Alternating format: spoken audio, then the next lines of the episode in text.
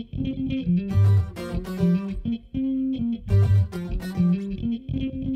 tres voces. A tres voces. A tres voces. A tres voces. A tres voces. A tres voces. Plan de acción mundial para refugiados y La única posibilidad que por ahora Habló de la importancia de Un segundo aspecto fundamental de esta reforma a la administración de Bienvenidos a Tres Voces, el podcast de la Facultad de Derecho y Ciencias Políticas. Este especial de elecciones es un trabajo conjunto entre la emisora cultural de la Universidad de Antioquia y la facultad para presentarle a la ciudadanía un análisis de la situación electoral del país y más herramientas para ejercer un voto informado en las elecciones del 2022.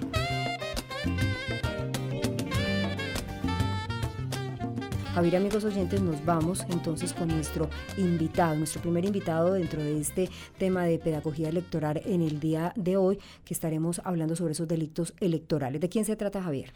Eh, como lo señalábamos al comienzo de nuestra emisión del profesor Sebastián Pérez eh, de la Facultad de Derecho y Ciencias Políticas, a quien le agradecemos por estar en estos micrófonos y por haber aceptado nuestra invitación. Profesor Sebastián, buenos días. muy buenos días para usted y para todos sus oyentes. ¿Cómo están? Eh, profesor, eh, hoy pues eh, eh, queremos conversar de un tema que es supremamente importante, todos estos temas son muy importantes, eh, pero que además está siempre en la agenda noticioso, la, noticiosa lamentablemente, y es la de los delitos electorales que eh, tenían un número hasta hace poco en eh, el Código Penal y que se aumentaron por las reformas. Eh, de manera que le proponemos que hablemos en términos generales de los delitos electorales y de los particulares que son de mayor ocurrencia en nuestro país. bueno, no, primero que todo, a mí me convocan con una pregunta a la entrevista que me gustaría hacer un comentario antes de entrar en detalle sobre los, los delitos que llamaríamos más importante en materia electoral, y es eh, si el derecho penal pudiera ser un medio eficiente o no para el mantenimiento de las reglas electorales. Y en ese orden de ideas, pues yo lo primero que tendría que decir es que antes de evaluar siquiera la, la, la, eficien la eficiencia del, del, derecho penal, habría que evaluar incluso la propia eficacia, es decir, si es útil o no para el propósito que supuestamente se persigue con él. Y la respuesta es definitivamente que no, ¿cierto? No, solamente no es eficiente, porque es que ya no es un problema de optimización de los recursos eh, en términos de la gestión de una situación problemática, para el caso en materia electoral, sino que definitivamente no es capaz siquiera eh, de incidir considerablemente en esa realidad. Eh, es como el primer comentario que me gustaría hacer en relación con, con, con ese escenario del derecho penal en materia eh, electoral. ya lo segundo, pues usted lo destaca, hay que, hay que identificar como dos momentos grandes en, en, en el derecho penal electoral colombiano pues, en los últimos tiempos. Eh, uno, eh, desde la redacción eh, original del Código Penal, la ley 599 de 2000, y lo que supuso la reforma de la ley 1864 de 2017, que hay que entenderla también en el contexto de la coyuntura política y judicial que se vivía en ese momento a propósito de financiación de campañas de manera irregular concretamente pensemos en lo que venía haciendo desde hace algún tiempo y que impulsó importantemente la reforma, eh, la financiación de campañas políticas tirios y troyanos ¿no? Eh, por parte de, de Odebrecht. Eh, y, sí, profesor. Sí. General, no, generalmente, profesor, eh, cuando se habla de, de, delitos electorales, ahí está, por supuesto, por supuesto, orbitando esa pregunta por donde usted arranca su reflexión sobre eh, la ineficacia y la ineficiencia justamente del derecho penal para atender esta problemática. Eh, esperamos cerrar eh, también una reflexión sobre ese punto. digo, siempre que pensamos en delitos electorales, casi siempre miramos es a los servidores públicos, pero mm, el, panorama y el espectro de estas conductas delictivas desde luego incluyen a cualquier ciudadano. Pues, supuesto, y hay que, y hay que mirar los diferentes niveles de lo que sería la posibilidad de la comisión de los delitos electorales, que están en los artículos 386 y siguientes del Código Penal. Eh, uno tiene que ver, o algunos tienen que ver propiamente con la celebración eh, de, los, de los comicios, ¿cierto? referidos a perturbación eh, de los certámenes. otros tienen que ver ya propiamente por la persona del votante, eh, por ejemplo, en relación con la corrupción del sufragante, lo que sería la el, el, constreñimiento del mismo, eh, otros relacionados con fuentes de, de, financiamiento, de financiación de las campañas. Entonces, e, es como distinguir los diferentes niveles y de acuerdo a esos diferentes niveles establecer quiénes los pueden cometer y de qué manera lo podrían cometer. Eh, fraudes en inscripciones de cédulas, eh, algunos no los podrán cometer sino exactamente funcionarios en el caso de denegación de inscripciones, por ejemplo. Entonces son, son muchas las posibilidades, eh, digamos, a las que le da cobertura el derecho penal, insisto, al margen de, su absoluta inutilidad. Ya podremos discutir también acerca de su legitimidad, pero al margen de, su absoluta inutilidad, eh, son muchas las posibilidades. Realmente no sé, no sé siquiera que vayamos detallando algunas Claro que sí, profesor. Eh, pero antes queremos darle paso a nuestro compañero Sebastián Orozco en, eh, Urabá, quien eh, también se une a este diálogo y a esta conversación desde las regiones y que le quiere formular una inquietud. Adelante, Sebastián. Profesor, muy buenos días para usted y, gracias por conversar con nosotros. Hablemos de las circunscripciones transitorias territoriales especiales de paz y los problemas que ya se están comenzando a evidenciar ahí en materia de delitos. Por supuesto, cuando hablamos de delitos en el campo electoral también hablamos de la transhumancia, de la doble militancia, de temas que tienen que ver con eh, eh, el registro de los votantes y la compra de votos. Hablemos entonces del tema de recursos. Hoy, por ejemplo, una de las quejas de estos candidatos es que los recursos no están llegando a tiempo en una campaña que se va a desarrollar solamente en zona rural. Quiero que nos eh, cuente también entonces de los riesgos que están corriendo estas elecciones en materia de representatividad y por supuesto otros delitos que debamos tener eh, en cuenta para, eh, para que estas elecciones sean efectivamente un poco más transparentes que las anteriores. Yo creo que, sí, sí Sebastián. Y convocarme a la, a la discusión acerca de, de derecho penal y, y, un buen desarrollo, feliz desarrollo de las elecciones, es precisamente lo que yo decía al comienzo, ¿no? Es, es un problema que existe, es un problema que no podemos negar, pero tampoco vamos a gestionar con derecho penal, es más o menos lo que, lo que quiero decir. Es decir, derecho penal existe desde, eh, por lo menos en, los tiempos modernos, a, partir de las revoluciones liberales, pero eh, quedémonos, quedémonos en, en, nuestra historia penal más reciente y este catálogo de delitos eh, por lo menos en cuanto a su estructura principal, está desde 2000 y la situación no es radicalmente distinta desde 2000, ¿cierto? Es decir, las elecciones de 2002 no fueron radicalmente distintas a las, elecciones de 2006, ni las de 2010, ni las de 2014, 18, ¿cierto? Entonces, eh, lo que yo quiero significar es evidentemente hay unos problemas. Eh, usted me pone exclusivamente el caso de algunas circunscripciones, ha estado también muy en discusión lo relativo a lo que llaman curve de víctimas, ¿cierto? Y de quienes verdaderamente se están postulando o están participando en, el contexto de estas, de estas condiciones especiales que se derivaron del proceso de paz.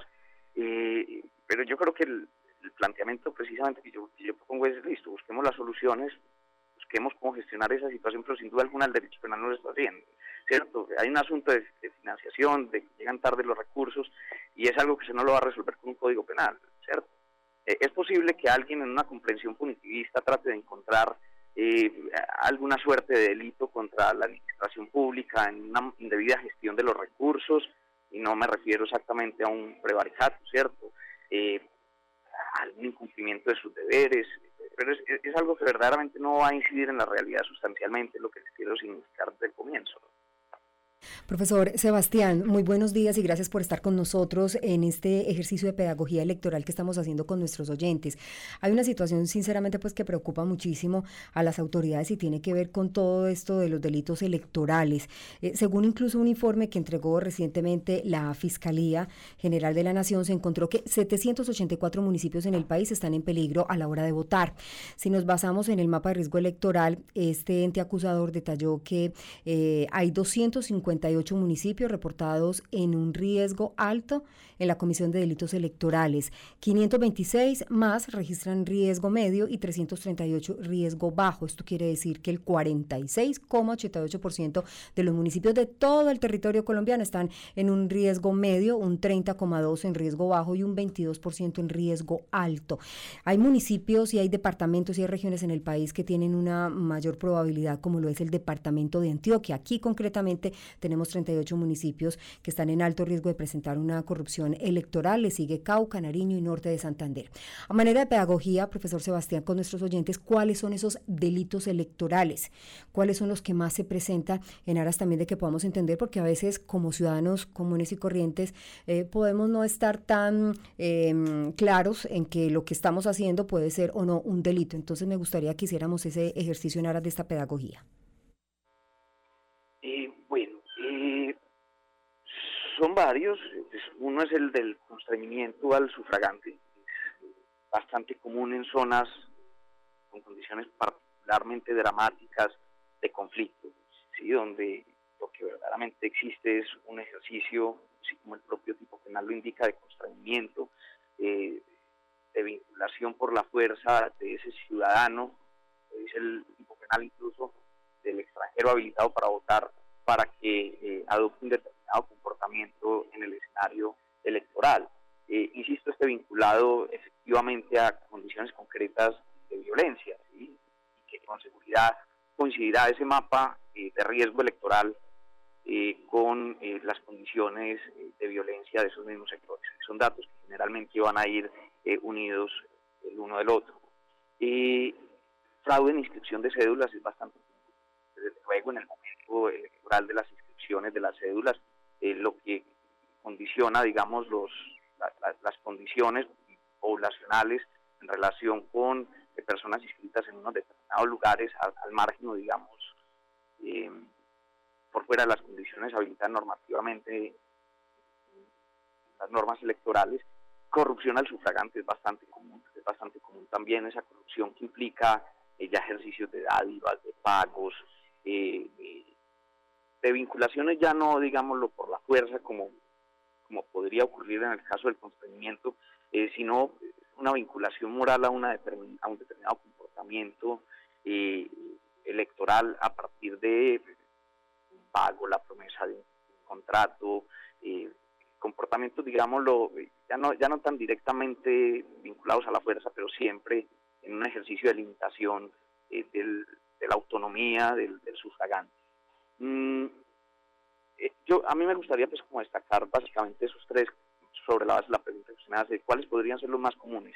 Eh, desde mi perspectiva diría que constreñimiento, fraude y, corrupción de sufragante. Es todavía muy difícil ver el comportamiento incluso eh, de la ocurrencia, uno, y más que la ocurrencia incluso de la, de la persecución de investigaciones eh, y juicios a propósito de los, de los delitos creados con ocasión de la ley 1864. Eh, pero incluso estos que le destaco son delitos que estaban desde, desde la redacción original del código. El profesor Sebastián, eh, y pues con ese catálogo de delitos y por donde comenzó nuestra conversación, la reflexión suya sobre lo inoperante que termina siendo eh, el, el, derecho penal para atender esta problemática, ¿cuál sería la alternativa? ¿Qué habría que hacer? ¿Qué debería de hacerse para que efectivamente eh, estas conductas ilícitas eh, pues disminuyeran por lo menos? Ojalá desaparecieran. Sí, es que, bueno, verdaderamente que desaparezcan parece, parece una utopía, ¿cierto? Conductas de esta naturaleza y como de cualquiera de las que se ocupa el, código, eh, son, son actos, permítasme decirlo así, propios de una sociedad, ¿cierto? Van a ocurrir. Eh, la idea es que ocurran en la menor medida posible, ¿sí? Pero, digamos, sería utópico el escenario donde eh, el delito, lo que hoy por hoy consideramos delito según la clasificación que hace el Código Penal, no va a existir, o que no va a existir ninguna eh, conducta socialmente problemática. Eh, permítame primero explicar la, trampa del derecho penal en la gestión de esos conflictos y para el caso que nos convoca del conflicto eh, que supone todo un escenario problemático e ilegal en el marco electoral. Y es, como se supone que el derecho penal es la respuesta más extrema que tiene el Estado, se supone que es tanto la más eh, violenta, la más eh, eh, invasiva en términos de derechos, se supone que es el último recurso del que dispone el Estado luego de haber intentado todas las medidas posibles para la gestión de esa conflictividad o de, esa, de ese contexto problemático. Entonces, cuando usted dice, hombre, mire, ya vamos a ensayar por derecho penal, está mandando un mensaje de que ya han ensayado todas las otras medidas posibles, aunque la realidad en nuestro contexto político criminal es que no, ¿cierto? y bastaría con que yo le dijera, mire, identifique y como, como me lo presentaba ahorita eh, su compañera, hay, hay un mapa de riesgo electoral, empecemos a mirar las condiciones concretas de esos riesgos eh, en, esas, en, esos sitios eh, específicos y usted podrá advertir unas condiciones también sociales y de seguridad completamente desbordadas y problemáticas, ¿cierto? es decir, intervenga socialmente el entorno, por ejemplo, para que una persona no se vea casi que en la, necesidad, si se me permite, o en la, muy penosa situación de comerciar con su voto, ¿cierto? O sea, es que no es, lo mismo uno entender el, el problema ético y político que comporta usted comerciar con su voto en un contexto de medios y posibilidades socioeconómicas que hacerlo en un contexto de absoluta precariedad, ¿cierto? Entonces, es, es por ejemplo, usted me dice soluciones, ¿sí? Creo que finalmente que la inutilidad del derecho penal no pasa por soluciones alternativas o no, es inútil sencillamente, sí, pero intentando hacer el ejercicio, pues hombre, intervengamos un poco, un poco no, yo creo que es necesario intervenir radicalmente en la realidad social colombiana, ¿cierto? Pero eh, una intervención social eh, en estos estos sitios con seguridad le mejorará a usted. Uno, la seguridad, que también es otro factor asociado eh, a la realización de delitos electorales y por sí mismo, además, evitará comportamientos como el de la corrupción del sufragante, ¿cierto? O los minimizará por lo menos en, muchos casos, ¿sí? Va, cuando usted está bajo unas condiciones de extrema necesidad es, muy difícil eh, que reclame eh, las mismas consideraciones que si estuviera en un contexto mucho más cómodo, ¿cierto? Y que con seguridad, interviniendo esos factores sociales, eh, intervendrá también eh, positivamente en la disminución de estos comportamientos de los que se ocupa el Código Penal. Profesor Sebastián, y una última reflexión en esta misma dirección, eh, desde su punto de vista, ¿por qué resulta tan nefasto, tan dañino vender el voto? ¿Por qué la gente no debería, por mucha hambre, por mucha necesidad que tuviese, vender su voto? bueno, yo, yo, insisto en que es muy difícil evaluar la situación de la que vende su voto, de la persona que vende su voto en unas condiciones eh, difíciles socioeconómicamente hablando, ¿cierto? Evaluarlo desde mi perspectiva. Y claro, tengo el, tengo el riesgo de tener una comprensión sesgada de un problema, evidentemente un problema, eh, por lo que es una situación mucho más favorable del entorno personal, ¿cierto? Entonces es como la reclamación de las consideraciones de los diferentes niveles del problema y no hacerlo exclusivamente de, su, posición eh, económica, social. Eh, sí, es fácil llegar a conclusiones relativamente fáciles descuidando eh, esas diferencias. pero pues ya usted me pregunta puntualmente eso porque es problemático, es porque es, una deformación completa del sistema. El sistema democrático no se limita al ejercicio de votación, ni la democracia se limita a un problema de mayorías, pero también involucra un problema de elecciones y un problema de mayorías. Sí, entonces la deformación misma del sistema, que es un escenario en el que confluyen eh, diferentes ideas, muchas de ellas y muchas veces enfrentadas entre sí, eh, comprensiones ético-políticas del mundo, ¿sí? realmente se trata de eso, eh, y finalmente este tipo de comportamiento lo que terminan es desplazando ese escenario del debate de las ideas las comprensiones del mundo eh, para eh, finalmente introducir una lógica eh, completamente eh, económica del problema pues, en relación con la compra de votos, ¿cierto? Entonces ya lo que puede no es una determinada propuesta, ya lo que no puede es efectivamente la identidad que tenga un grupo de la sociedad en términos de un programa de gobierno, por ejemplo, o un determinado programa eh, ideológico y político, sino que lo que termina importando es que tantos recursos tiene un determinado candidato o tiene eh, eh, un determinado partido, ¿cierto? sobre la base de recursos, pues entonces no habría necesidad de elecciones, sino que sencillamente consultaríamos el estado de las cuentas de algunos personajes del país y según las cifras que nos fueran dando más o menos altas, pues esos sujetos irían teniendo la posibilidad de ir accediendo a unos determinados sitios de poder. E, eso por un lado. Y, segundo, eh, porque además, bajo la lógica de, la, de lo que llamaríamos vulgarmente la compra de votos, ¿sí?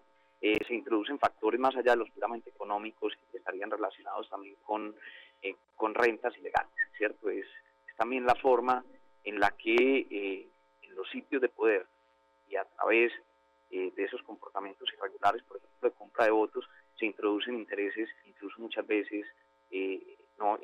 creo que la, experiencia colombiana ha sido dolorosa en este sentido, por ejemplo, eh, con ocasión del narcotráfico, eh, involucrando ya en el ejercicio propiamente de los sitios de poder intereses completamente ilegales. ¿sí?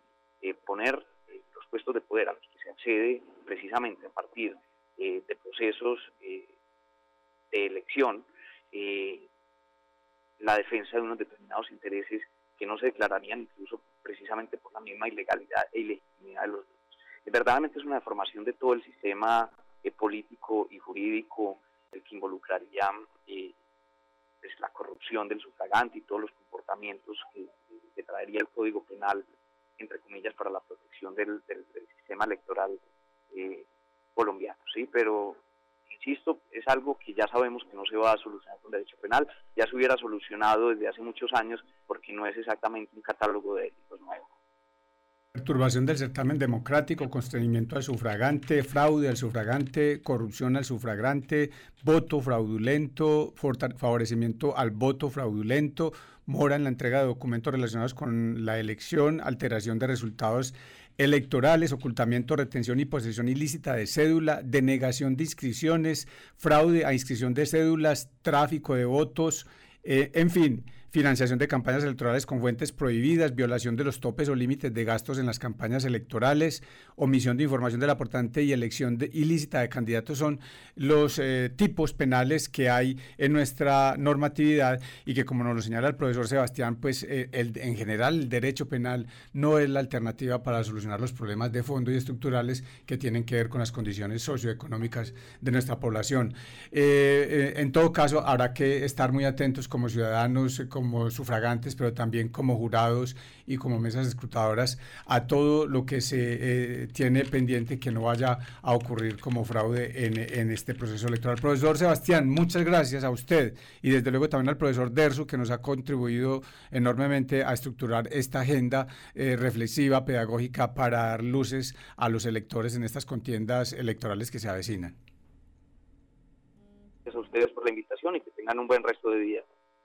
Muchísimas gracias. Recordemos entonces que la función que tenemos nosotros como ciudadanos es participar de los procesos electorales, que el voto debe ser universal, libre, directo, personal, secreto e intransferible. Además de eso, existen también unas entidades que están regulando estos delitos electorales donde usted puede hacer la denuncia. Pilas con el voto es una de esas. También está la registraduría cuando usted se sienta entonces que hay constreñimiento, que están haciendo presión sobre su voto, cuando se da cuenta que está realizando algún delito electoral, puede entonces denunciar. Hay diferentes mecanismos que se han instaurado desde las entidades oficiales, reiteramos, registraduría, también fiscalía, entre otros.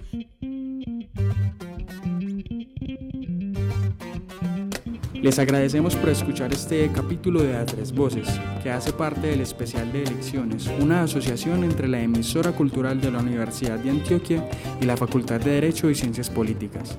Estén atentos en nuestras redes sociales a los demás capítulos de esta serie.